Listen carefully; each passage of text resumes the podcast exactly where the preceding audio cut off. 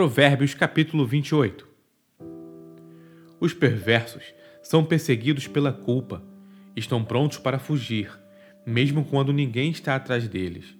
As pessoas honestas são calmas e confiantes, corajosas como o leão. Quando o país está um caos, todos têm um plano de ação, mas para resolver as coisas é necessário um líder de visão. Os que oprimem o pobre são como uma chuva de granizo que acaba com a colheita. Quem abandona a lei de Deus está livre para se entregar à corrupção. Quem ama a lei de Deus lutará por ela com unhas e dentes. A justiça não faz o menor sentido para o perverso. Os que buscam o eterno a conhecem nos mínimos detalhes. É melhor ser pobre e sincero do que rico e falso.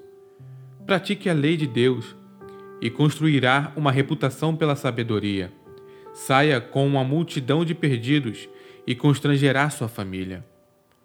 Você pode ficar podre de rico, trapaceando e extorquindo, mas no devido tempo, um amigo dos pobres devolverá tudo a eles. Deus não dá a mínima para a oração dos que não o ouvem. Conduza os justos a um caminho errado, e as coisas acabarão mal para você. Faça o bem e você será recompensado.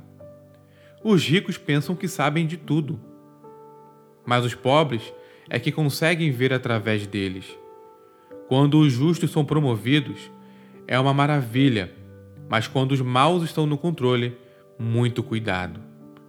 Não dá para encobrir os pecados e ir vivendo com eles, mas quando você os reconhece e abandona, encontra misericórdia.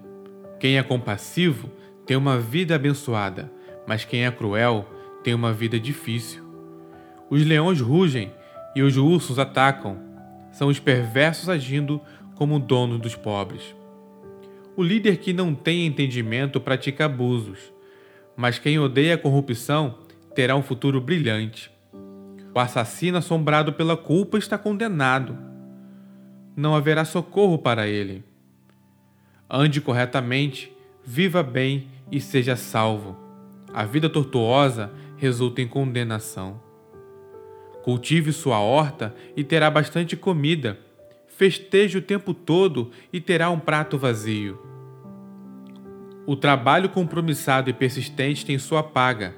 Esquemas para ganhar dinheiro fácil são pura ilusão. Mostrar parcialidade é sempre uma coisa ruim Pode parecer inofensivo, mas causa um grande mal. O avarento tem pressa de ficar rico, mas não imagina que acabará falido.